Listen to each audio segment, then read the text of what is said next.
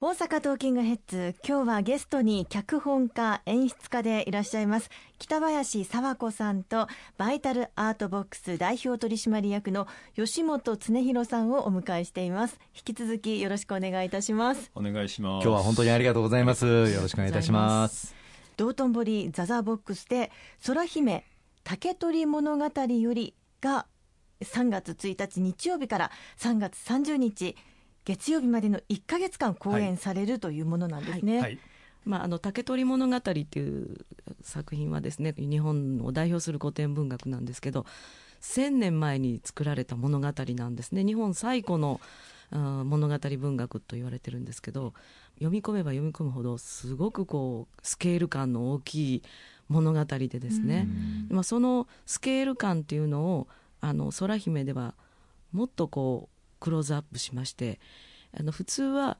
人間側からかぐや姫を描くんですけれども、ええ、空姫はですね宇宙の方から地球日本を眺めた時の物語なんですね。でまああの今地球環境っていうものがものすごくね問題になっているんですけれども、宇宙から眺めた時の地球っていうものを見た時にもっと地球を大事にしなければならないというかあの自然の摂理というものを無視しては人間の暮らしというのが立ち行かないというのがなんとなくイメージでは分かってるんですけれどもこういうやっぱり舞台になってしまうとよりそれが感じられるというかで空姫は実は地球を滅ぼしにやってきたエイリアンなんです。エイリアンなんですか？設定そこまで言いますか？これは刺激的な話ですね。でも空姫は人間に触れ合って地球の環境に触れ合ってそして日本人というもの日本の四季の移ろいというものを、まあ、肌で感じて、空姫は下した決断は一体どういうものなのかというのが、まあ、空姫のストーリーになるんですけれども。もともと竹取物語では月のお姫様が、はい、何らかのこう罪を犯して、ね、えー、地球に流されて、はい、まあ、あの少し育っていただいたら戻らなければいけないと、はい、そういう設定でしたよね。そ、ね、そこを大きくあのなんていうかあ発想を変えた脚本にされているということですね。はいまあ、やっぱりあの日本博のテーマでも日本の四季というものがありましたのでね,、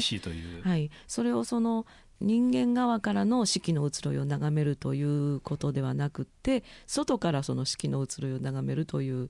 ことが今回のあの演出的な大事にしてる点なんですけれども。うん。あの先ほどのお話の中で世界的な手法を用いたっていうようなお言葉があったかと思いますが、すね。うん、具体的には？あのまあノンバーバルっていうのが最近よく言われるんですけどこと言語をできるだけ用いないっていうのが、うん、まあ、それが今世界的な手法になってるんですけどやっぱ映像っていうものがどうしてもやっぱり必要なんですね最近は。だからその世界的なムーブメントっていうのは映像をどれだけ演出に用いることができるかっていうのが、まあ、世界的な手法っていうのと、照明効果っていうものがどんどんやっぱり進化しておりまして照明でさえも四季の移ろいを感じさせることができるように進化してるんですね。まあ、そういうテクノロジーをまあ、使いながら一番その日本の古典的なものを捉えるっていうのが見ていただきたいところかなと思います。なるほど、はい、かっこいいこと考えてるな。そうですね。でもあれ付け加えるとね、あの会場となるザザボックス。そこは、えー、270度映像出せるんですよ。そうなんですよ。えー、すごい。だから座る位置によっては右左、まあ前はもちろんのこと、感覚的に感じれるんちゃうかなと思うんですけどね。座るところによってまた見え方も変わってきたり変わりますね。そうですね。前の方がいいんですか？いやそれはあのー、お好みで。じ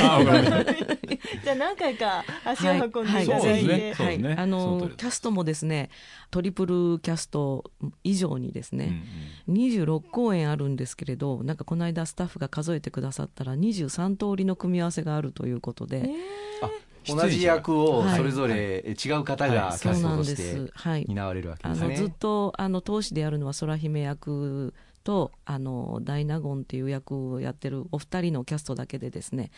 一日として同じものがないという。なるほどじゃ何回行ってもおな、あの違う雰囲気を楽しむことができると違う役者さんが、まああの脚本は同じなのかもしれませんけれども、違う雰囲気で違う空気を味わうことができる、ということですね。い。ろんなジャンルのあの一種格闘技のような作品ですので歌劇の畑大衆演劇の畑の人からダンスもさまざまなジャンルのダンスが組み合わさってるのででもその中でね、はい、その中でスパイ言ってください。空姫空姫。この空姫のことをちょっと。実川風という子があの空姫役をするんですけれども、まあ、彼女は日本舞踊のジャンルの子なんですけれども、うん、日本舞踊のジャンルの中ではすごくこうはみ出た面白い踊りを踊る子でものすごくあの個性的な子でですねその空姫役のあの演技もなかなかあの、うん、楽しみにしていただいていいんじゃないかなと思います。すごいですよ。その空姫がそれだけ見るだけでもですねすごい感覚的なものを感じれるんちゃうかなというふうに思ってます、ね、日本舞踊っていうのはもっともっとこうあの世界に向かって発信していいいい文化だと思うんですけれども、ね、海外の方が、まあ、おとなしい雅なというところをちょっとはみ出た舞踊のアーティストですので、うんうん、初めてご覧になる方でもいや日本舞踊かっこいいじゃんっていうふうに 思っていただけるんじゃないかなと思ってるんですけど。いよいよまあ明日から始まるわけですけども、はい、来られるお客さんにそのストーリーの中で例えばその時間の中で、ここに着目してもらいたいみたいなのがあれば教えていただけますか？ですね。やっぱり空姫の心の変化っていうのが、まあ、そうやってテクノロジーの使った演出も見どころなんですけれどもやっぱり人間のドラマを書かなければいけませんので空姫が人間と関わっていくことでどう空姫が成長していくのか、うん、そして地球はどうなるのかというところへんをやりますねラストシーンあたりをお楽しみにいただければ。なるほど。はい。ますます楽しみになってきましたね。そうですね。ぜひたくさんの方に足を運んでいただきたいと思います、ね、道頓堀から発信できるという喜びもありますんでね、ぜひ見に来てほしいですね。さあいよいよ明日3月1日日曜日から3月30日月曜日までの1か月間道頓堀ザザーボックスで空姫竹取物語よりが公演されます。では最後にラジオの前の皆さんにメッセージをいただけますか？とにかくあの見に来ていただかないと話が出てました北林さんの世界。これは味わえません。味わいたい方一人でも多くの方お待ちしてますんでよろしくお願いします。あの今何でもインターネットで見れてしまう時代ですからこそライブエンターテインメントをご覧いただいて自分なりの評価で結構ですしご自分なりの感想で結構ですのでぜひあのその目でご覧いただきたいと思っております。空姫ぜひお運びいただければ幸せです。明日の3月1日から3月30日まで、はい、火曜日だけは毎週休演ですがそれ以外は土日も含めて毎日7時開演ですね、はい、私もぜひ見に行きたいと思います。し楽しみにしております。ぜひ頑張ってください。ありがとうございました。ありがとうございました